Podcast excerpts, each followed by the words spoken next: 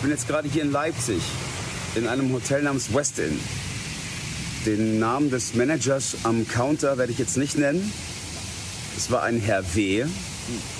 Ich stehe hier mit meinem, meiner Kette, steht mir zu, mache ich schon mein Leben lang. Und eine Person nach der anderen wird vorgezogen. Und ich verstehe nicht warum. Und dann ruft irgendeiner aus der Ecke, packt einen Stern ein. Und dann sagt der Herr W., packen Sie Ihren Stern ein. Die JustizreporterInnen, der ARD-Podcast direkt aus Karlsruhe. Wir sind dabei, damit ihr auf dem Stand bleibt. Hallo und herzlich willkommen zu den Justizreporterinnen. Der Ton, den ihr hier gerade gehört habt, der stammt von einem Video-Statement des Sängers Gil Ofarim. Dieses Video hat er auf Instagram letztes Jahr gepostet. Das wurde inzwischen knapp vier Millionen Mal angesehen. Es wurde tausende Male geteilt, kommentiert und auch in den Medien aufgegriffen. Inzwischen, da steht der Verdacht im Raum, dass dieser Vorfall gar nicht so passiert ist. Die Staatsanwaltschaft Leipzig hat letzte Woche bekannt gegeben, dass sie gegen Gil Ofarim Anklage erhoben hat. Und der Grund ist Verdacht auf falsche Verdächtigung und Verleumdung. Mein Kollege Philipp Potthast hat das Thema mitgebracht. Hallo Philipp. Hallo.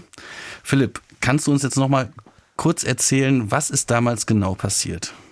Viele haben das Video vielleicht noch im Kopf, wo wir auch gerade den Ausschnitt von gehört haben. Da sitzt ein aufgelöster Gil Ofarim auf dem Bürgersteig vor dem Leipziger Hotel, äh, von dem er spricht, und er ist in Tränen nah. Und ähm, er hat so eine David-Sternkette um seinen Hals und er erzählt, da drin jetzt gerade hat ihm jemand zugerufen, packt diesen Stern ein. Also er wollte einchecken in diesem Hotel und dabei soll er antisemitisch angefeindet worden sein.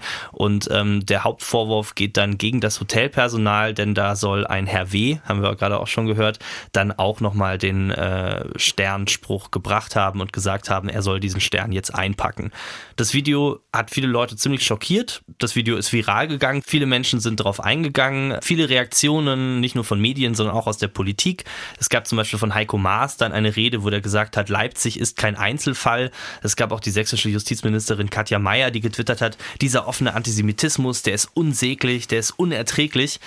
Dann ist aber eben recht schnell klar geworden, Mitarbeiter des Hotels hatten eine andere Darstellung. Die haben gesagt, nee, das ist eigentlich gar nicht so passiert. Es gab hier keine antisemitischen Äußerungen.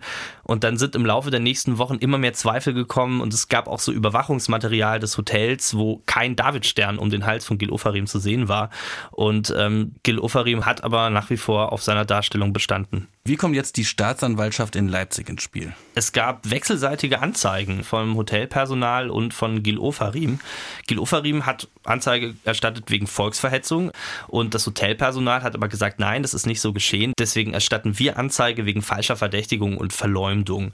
Jetzt paar Monate später ist es tatsächlich so, dass auch die Leipziger Staatsanwaltschaft sagt, hm, nee, also wir werden dieser äh, Anzeige wegen Volksverhetzung von Gil Ofarim nicht weiter nachgehen. Da sehen wir ehrlich gesagt keine Begründung, da eine äh, Anklage zu erheben, sondern äh, die haben Anklage erhoben gegen Gil Ofarim wegen eben äh, Verleumdung und falscher Verdächtigung am Landgericht Leipzig. Und diese Anklage, die liegt jetzt beim Gericht zur Zulassung Genau, also in den nächsten Wochen ist eine Entscheidung zu erwarten, ob jetzt das Hauptverfahren eröffnet werden soll. Äh, derzeit läuft noch eine Erklärungsfrist für die angeklagten Seite.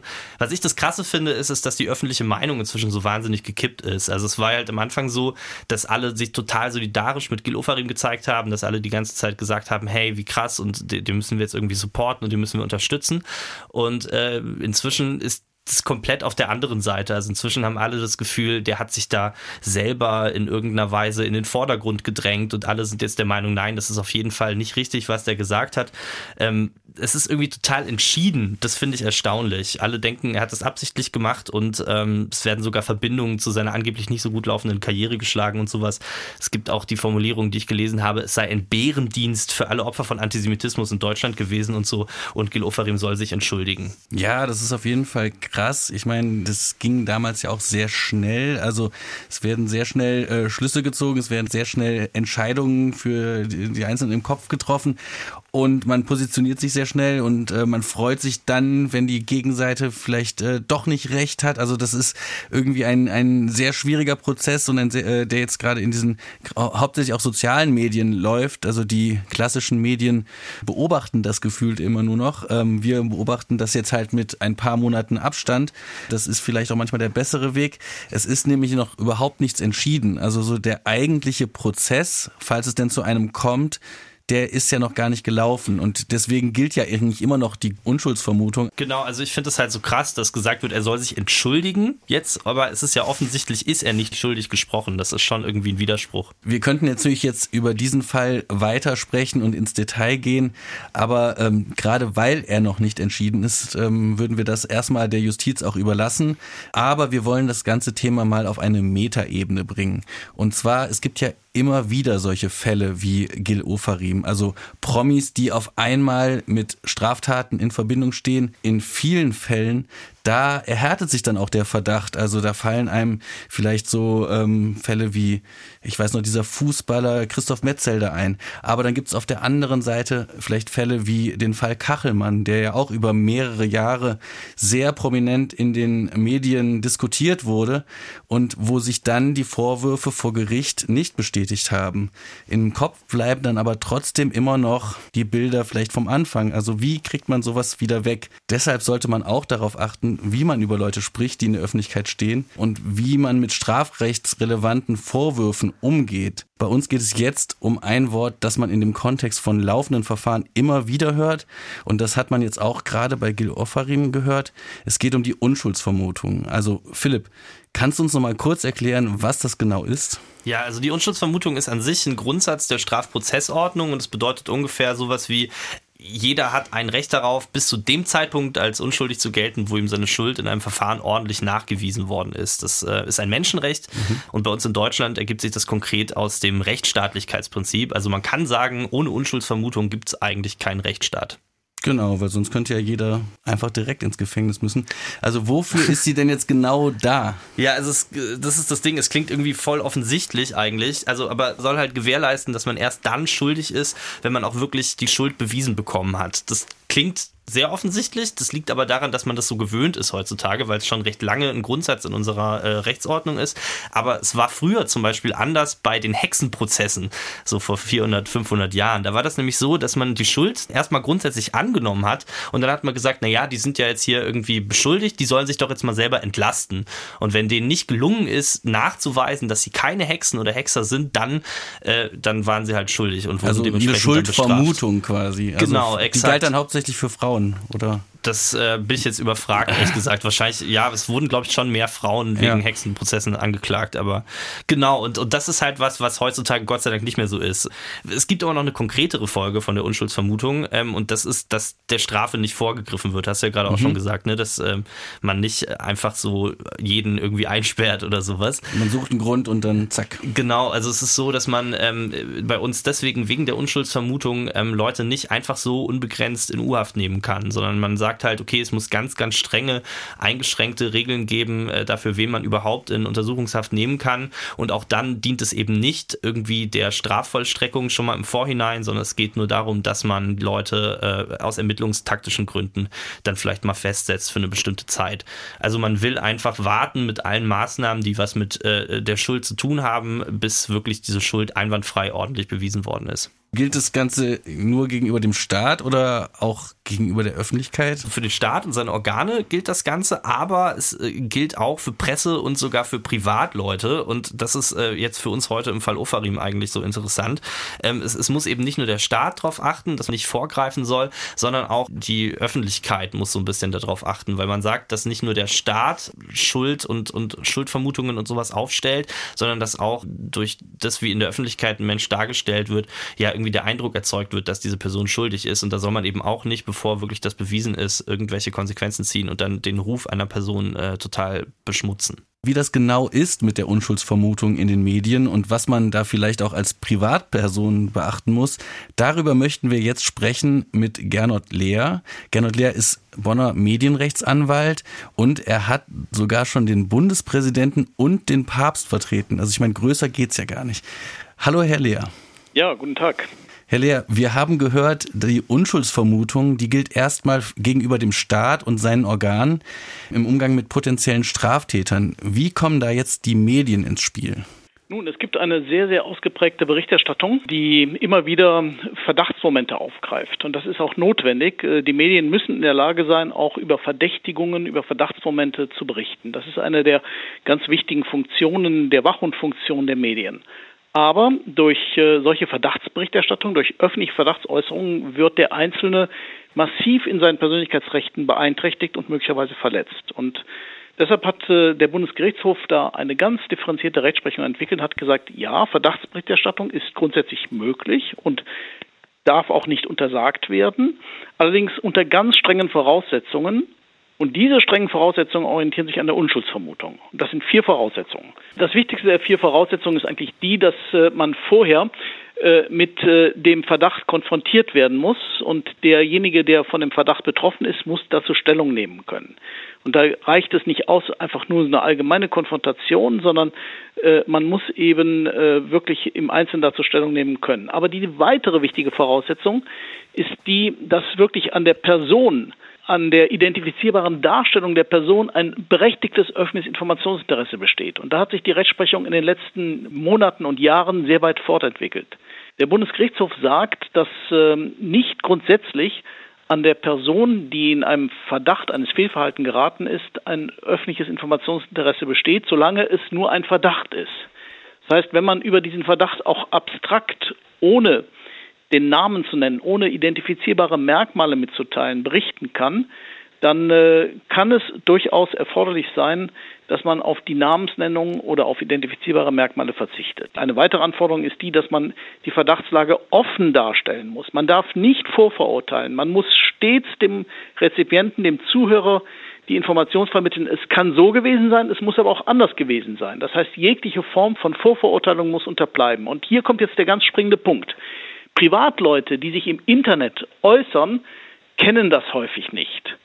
Sie haben aber fast die gleiche Wirkung wie die klassischen Medien. Und deshalb ist es so wichtig, dass auch irgendwelche Internetaktivisten es lernen, wenn sie sich äh, eines, einer Verdachtsäußerung bedienen wollen, dass sie diese Voraussetzungen einhalten, dass sie nicht vorverurteilen, dass sie sich sehr genau überlegen, ob es eigentlich zulässig ist, einen Verdacht namentlich identifizierbar öffentlich zu äußern.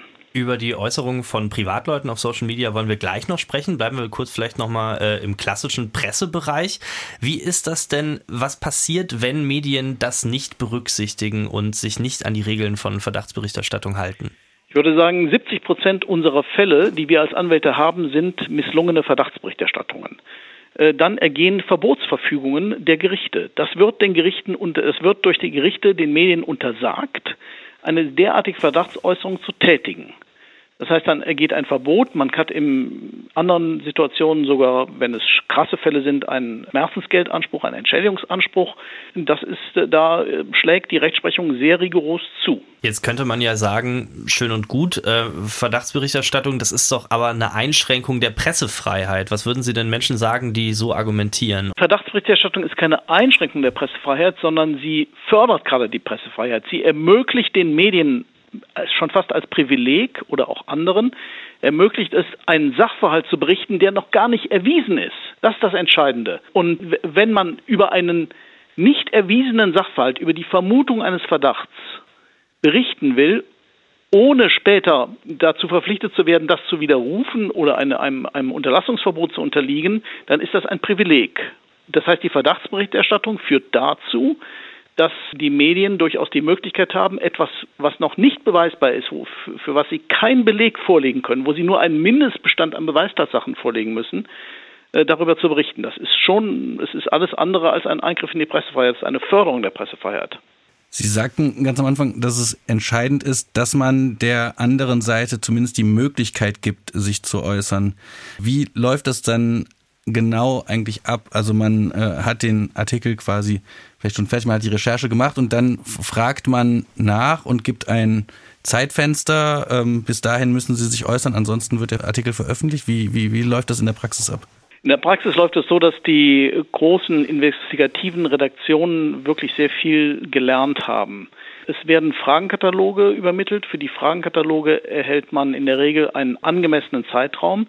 Es ist äh, ständige Rechtsprechung, dass Stundenfristen unzulässig sind, sondern man muss einen angemessenen Zeitraum geben, damit derjenige, der betroffen ist, das recherchieren kann und dazu in Ruhe Stellung nehmen kann. Er kann auch selber entscheiden, in welcher Weise er Stellung nimmt. Er ist nicht, er kann nicht auf ein Interview verpflichtet werden, er kann auch nicht auf eine mündliche Auskunft verpflichtet werden. Nein, er kann den Anspruch haben, dass ihm schriftlich die Unterlagen per E-Mail, die Fragen per E-Mail gestellt werden und er kann dann innerhalb eines angemessenen Zeitraums per E-Mail antworten. Und so läuft es auch in der Praxis. Wie ist es denn, das haben Sie gerade schon angeschnitten, jetzt wenn Privatpersonen Dinge über potenzielle Straftaten auf Social Media posten, öffentlich, aber halt ohne selbst jetzt in dem Sinne JournalistInnen zu sein, gelten denn da die Vorgaben der Verdachtsberichterstattung ganz genauso wie für etablierte große Medienhäuser? Das ist noch nicht abschließend entschieden, aber die Persönlichkeitsbedrohung durch eine öffentliche Verdachtsäußerung im Internet, sei es durch klassische Medien, sei es durch Privatpersonen, ist identisch. Und aus diesem Grunde vertrete ich die Auffassung, und ich glaube, dass ich das auch äh, mich damit durchsetzen werde, dass für öffentliche Verdachtsäußerungen im Internet die gleichen Voraussetzungen gelten. Insbesondere dürfen sie nicht vorverurteilend sein. Äh, Außerdem sollten Privatleute, die meinen, über eine Straftat eines anderen berichten zu wollen im Internet, sollten sich sehr, sehr genau ähm, überlegen, ob wirklich die Beweislage dazu ausreichend ist, ob zumindest ein Mindestbestand an Beweistatsachen da ist.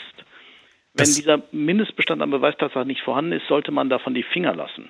Das heißt, wenn jetzt ein Mensch auf seinem privaten Account sich zu einem bestimmten Vorfall öffentlich äußern möchte, wo eine bekannte Person involviert ist, was muss die dann konkret beachten? Also wie kann die jetzt zum Beispiel diesen Verdacht richtig abbilden, ohne dass es eine Vorverurteilung ist?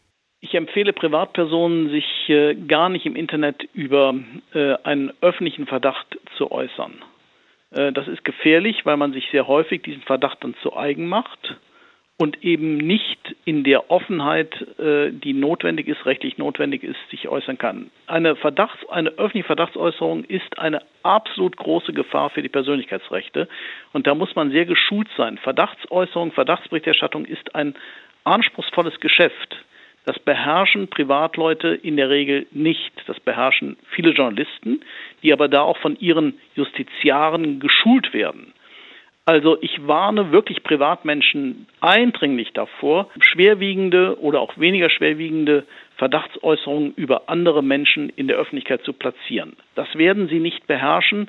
Dazu bedarf es wirklich einer sehr gründlichen rechtlichen Absicherung. Wenn man so etwas machen will, dann empfehle ich denjenigen, dass sie sich rechtlich beraten lassen. Wie hat sich denn äh, durch solche Social Media Aktionen überhaupt Ihr Alltag geändert? Ich meine, Sie haben dann früher, sind Sie vielleicht gegen eine Zeitung vorgegangen.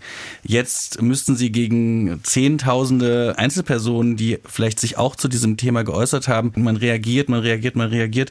Wie geht man aus Ihrer Sicht als Anwalt dann da überhaupt gegen vor und wie kriegt man das dann überhaupt noch gerettet für diese Person? Nun, also 10.000 äh, Einzelverletzungshandlungen äh, ist schon der Ausnahmefall. Vom Grundsatz her ist es so, dass man, sobald äh, eine, ein Verdacht öffentlich geäußert wird, äh, man möglichst zügig und schnell dagegen vorgehen sollte um dann auch einen Titel, nämlich einen Unterlassungstitel zu erwirken. Und dann schaut man, ob es weitere Veröffentlichungen gibt und den leitet man dann diesen Unterlassungstitel zu. Wir machen es so, dass wir dann nicht auch eine kostenpflichtige Abmahnung damit verbinden, sondern wir weisen dann die Provider darauf hin, insbesondere weisen wir bei Google darauf hin, dass hier über ein Google-Suchergebnis eine rechtswidrige Äußerung abrufbar ist. Das ist der sogenannte qualifizierte Hinweis. Und dann nimmt Google das, wenn wir gleichzeitig einen Unterlassungstitel eines Gerichts vorlegen, nimmt das sehr schnell runter. Das ist eingespielt.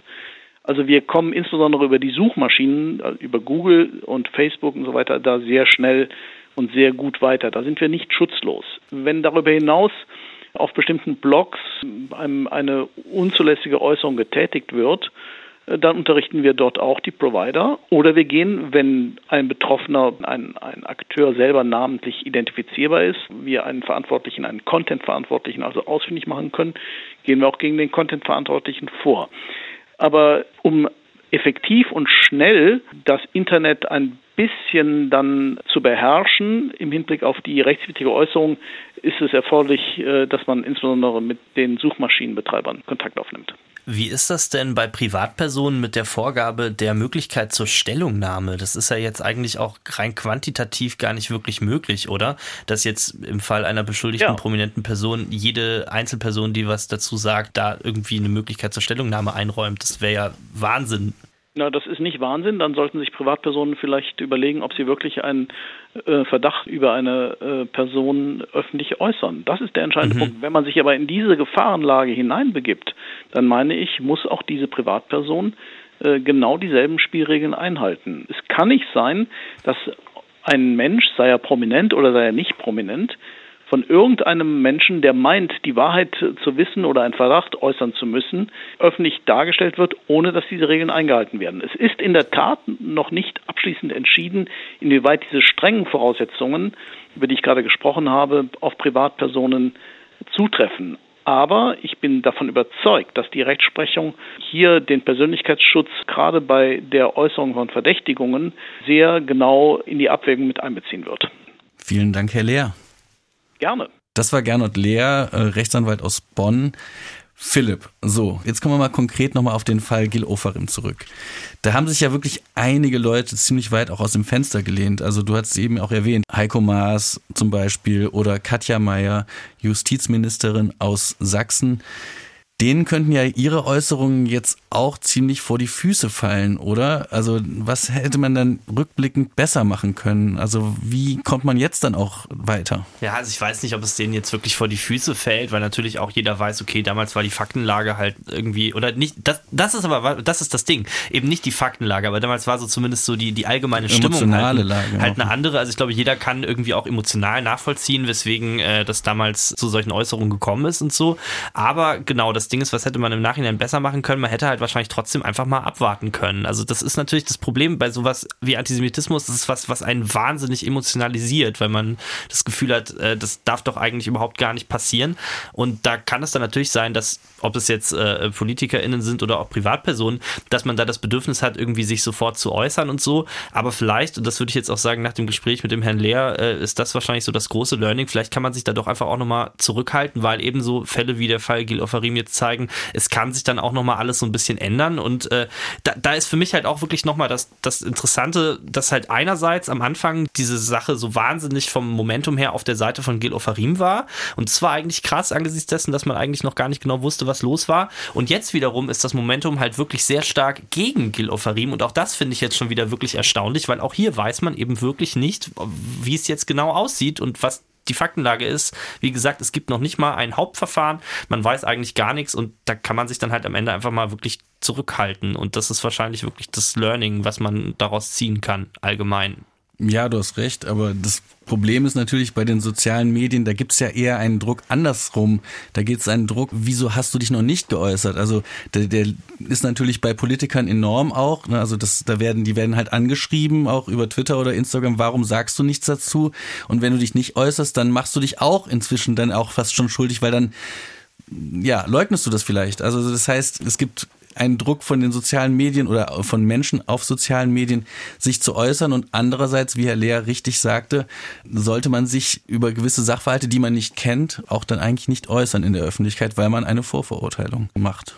Nee, also sehe ich, sehe ich auch so. Also muss sich halt einfach irgendwie, glaube ich, am Ende wirklich immer dreimal überlegen, was man, was man postet und dreimal überlegen, ob man jetzt wirklich in jedem viral gegangenen äh, Thema dabei sein muss, weil im Endeffekt ist es einfach alles äh, Öffentlichkeit und das darf man nicht vergessen. Das gilt, finde ich, auch nach wie vor in der Causa Gil Offarim. Zurückhaltung, abwarten und äh, in ein paar Wochen wissen wir dann wahrscheinlich auch mehr. Wer sich auch zuletzt geäußert hat, war Ministerpräsident Kretschmer aus Sachsen und das war auch ein ein, naja, eher unglückliches Statement. Und da fragt man sich auch, muss sich ein Ministerpräsident bei Anklageerhebung einer Staatsanwaltschaft dann schon zu einem Fall äußern und dann auch noch vom Verhältnis der Deutschen und der Juden sprechen? Also das fand ich dann doch auch sehr unglücklich. Also ich finde, diese ganze Debatte hat eigentlich fast nur Verlierer hervorgebracht. Also Gil Ofarim selbst, das Hotel, alle, die unter Antisemitismus leiden und nun ein Glaubwürdigkeitsproblem auch in der Öffentlichkeit haben und auch die Medien, die halt dann auch sehr früh in die Debatte eingestiegen sind und das Ganze auch nochmal befeuert haben. Also insgesamt eine eher traurige Entwicklung. Ich glaube, eigentlich ist gerade jeder froh, der sich einfach überhaupt gar nicht dazu geäußert hat. Wahrscheinlich, ja. Danke Philipp für das Gespräch und für die Recherche und auch danke an unseren Gast Gernot Lehr. Das war es dann auch für diese Woche mit den Justizreporterinnen. Wenn euch diese Folge gefallen hat, dann empfehlt uns weiter und teilt diese Folge. Lasst gerne eine Bewertung da auf den üblichen Podcast-Plattformen und schreibt uns gerne eine E-Mail mit Feedback. Wir freuen uns über Lob und Kritik einmal an justizreporterinnen.swr.de. Wir sagen Tschüss und danke fürs Zuhören und bis nächste Woche. Mein Name ist Fabian Töpel.